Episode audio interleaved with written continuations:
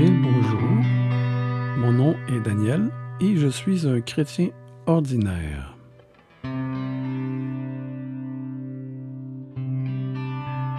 Bienvenue à ce nouvel épisode. Je suis de retour de vacances. J'ai pris une semaine de vacances avec nos deux petits-fils de 3 ans et 2 ans. Ce fut euh, une très belle semaine avec une très belle température. Aujourd'hui, je veux vous parler euh, d'un incontournable, une Bible, la, Bible Louis II ou la Bible II et ses différentes versions, un peu son historique, parce que c'est, c'est la Bible avec laquelle euh, euh, nous, les évangélistes ou les protestants, nous avons grandi et appris les doctrines à partir de cette Bible. C'est avec elle qu'on a grandi, donc je ne peux pas passer à côté. Il y a de différentes saveurs, si je puis dire. Autre point, euh, ce n'est pas non plus euh, nécessairement la Bible que je préfère lire. Moi, c'est la, Bible de Darby. Mais cette Bible de Darby, euh, c'est un peu plus compliqué lorsqu'on veut l'utiliser pour faire des messages, des enseignements, parce qu'il faut avoir une certaine notion biblique pour en saisir les, les mots. C'est comme du jeu français. Donc pour moi, moi je trouve ça plus riche et c'est plus littéral. Euh, c'est pour ça que je préfère la Darby.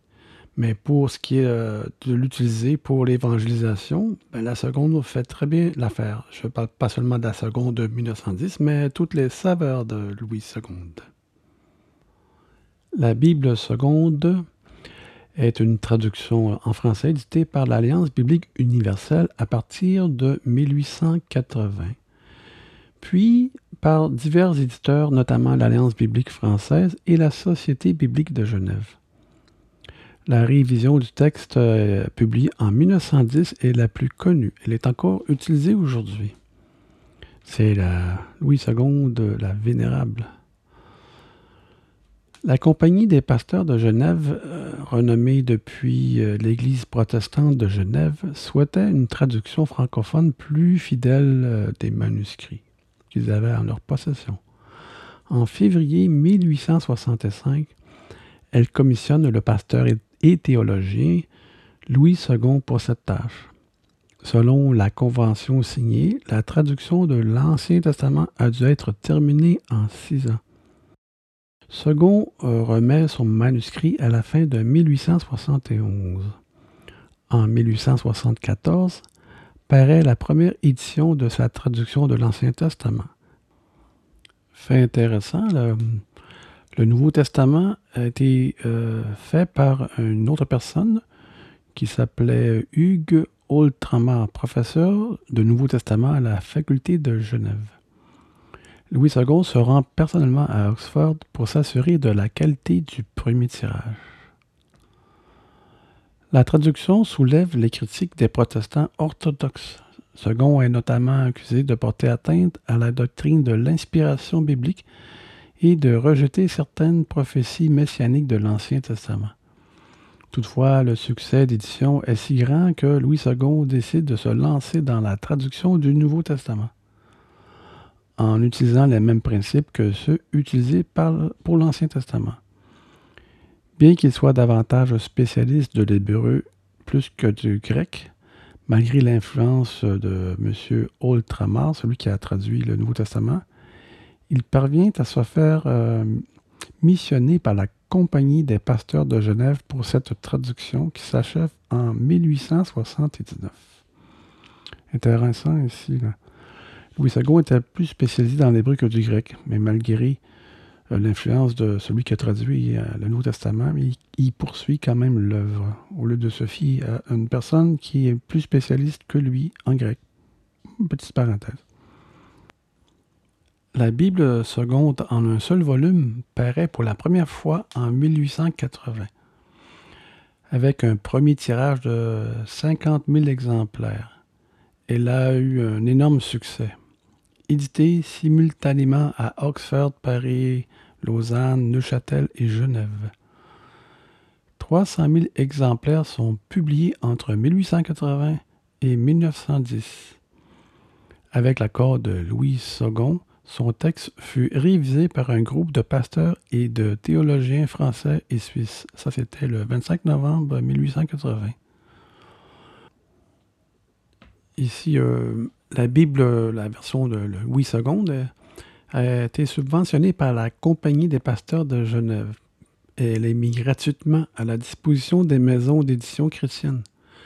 Ça s'explique par le fort élan missionnaire qui caractérise la période qui amène les responsables d'Église à distribuer cette édition auprès des personnes récemment évangélisées. C'est ce qui explique aussi euh, la mise à l'écart des Bibles de nos réformateurs qui avaient pour, euh, euh, fondement les textes majoritaires. Euh, contrairement aux textes minoritaires pour les Bibles à saveur seconde. Cette Bible fut à plusieurs reprises révisée. L'ajout de références en parallèle, les entêtes des paragraphes et la mise en colonne contribuent par exemple au succès de l'édition de la Bible de second révisée de 1910. Et aussi, les paroles de Jésus étaient écrites en rouge. Dans le fond, c'était une, belle Bible. Je l'ai encore aujourd'hui. Mais c'était une belle Bible. C'est avec elle, comme je dis, que j'ai grandi dans la foi. La première édition était en 1880. En, les révisions aussi en 1888 parut la première révision, juste après la mort de Louis II. Elle supplanta la version de 1880 et la version la plus ancienne à être distribuée est la seconde 1888 révisée. La fameuse version de 1910, euh, la première révision importante après la mort de Second. La Société biblique britannique et étrangère révise la traduction et en choisissant d'autres termes doctrinaux plus conformes à la pensée protestante orthodoxe. Par exemple, Sacrificateur à la place de prêtre. Foi à la place de fidélité. Des mots ont été changés ici. En 1962, l'Alliance biblique universelle publie une révision du Nouveau Testament Pain et Poisson. J'ai jamais entendu parler de, cette version. Par contre, en 1978, l'Alliance biblique universelle euh, révise à son tour le texte de la seconde de 1910 et la publie dans une version dite La Colombe, sans raison du dessin de sa couverture. Et seulement un an plus tard, en 1979, parut la version seconde 1979 dite Nouvelle édition de Genève, la NEG. C'est d'ailleurs euh, dans cette version de Bible qu'est la Bible, ma Bible d'études de John MacArthur. Elle est basée sur la nouvelle édition de Genève, sur la NEG. NEG. Je voulais une petite parenthèse ici pour la, Bible à la colombe de 1978. Pour ceux qui connaissent Jean-Marc Taubois, un très grand érudit de l'hébreu et euh, du grec, il lisait les, textes directement de l'hébreu et du grec, a, a participé à la traduction de, cette version de la colombe. C'est un point intéressant que je tiens à noter. Dans la Bible de la colombe, de la colombe, il y a des très bonnes notes. Je reconnais bien euh, le Jean-Marc Taubois dans ses descriptions, dans, les notes dans cette Bible. Elle est très intéressante d'ailleurs. La 1978 à la colombe. En 2002 parut la nouvelle Bible seconde, la NBS. Euh, c'était en 1987. L'Alliance biblique universelle a décidé de faire cette version-là. La dernière version, en 2007, parut euh, la Bible seconde 21 par la Société biblique de Genève. Cette Bible seconde révisée, c'est révisée pour le 21e siècle qui utilise un vocabulaire contemporain, moderne. Euh, je lui reproche, par contre, cette modernité qui enlève toute la saveur biblique dans, le fond. Mais pour les gens d'aujourd'hui, euh, exemple, les mesures sont en kilomètres, euh, en, mètres, euh, ces choses comme ça. C'est tout le système métrique. Et aussi, un, mot qui m'agace particulièrement, c'est le mot hum, repentance a été supprimé de cette Bible. Il est plutôt mentionné, euh, au lieu de dire euh, repentez-vous, ils disent changez d'attitude. Changer d'attitude. Pour moi, ça veut absolument rien dire. Se repentir, on sait ce que ça veut dire. Ils auraient dû garder au moins ce mot-là. C'est pour moi ce qui mérite le plus dans cette version. Mais autrement, je trouve que c'est quand même une bonne version parce qu'elle ajoute aussi euh, des particularités euh, dans les autres versions de Bible. Et comme j'ai dit précédemment, la seconde est basée sur les textes minoritaires. C'est les textes trouvés dans, dans le désert de Sinaï, le Sinaïticus, le Vaticanus.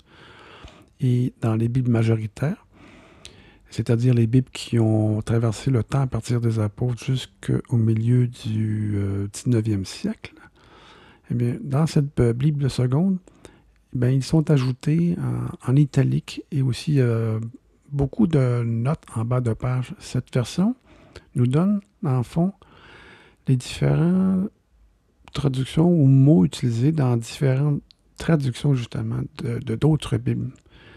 Ce qui rend, dans le fond, euh, la compréhension encore plus grande. Je trouve que c'est un très bon outil. Je m'en sers aussi euh, quand je fais mes, mes études personnelles. Bon, mais j'arrive à la fin de, ce, de cet épisode.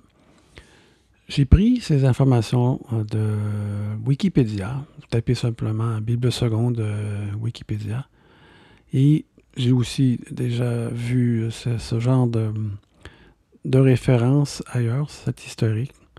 Vous allez pouvoir euh, relire ça à tête reposée, voir d'où vient la Bible seconde, les différentes saveurs, et il y a des articles connexes et des références. Mais sur ce, je vous dis à tous à vos Bibles préférées. L'important, c'est de lire une Bible. L'important, c'est d'être à l'aise avec la Bible, peu importe la version. Parce que, en fin de compte, peu importe la version, le message central ne change pas. Hmm.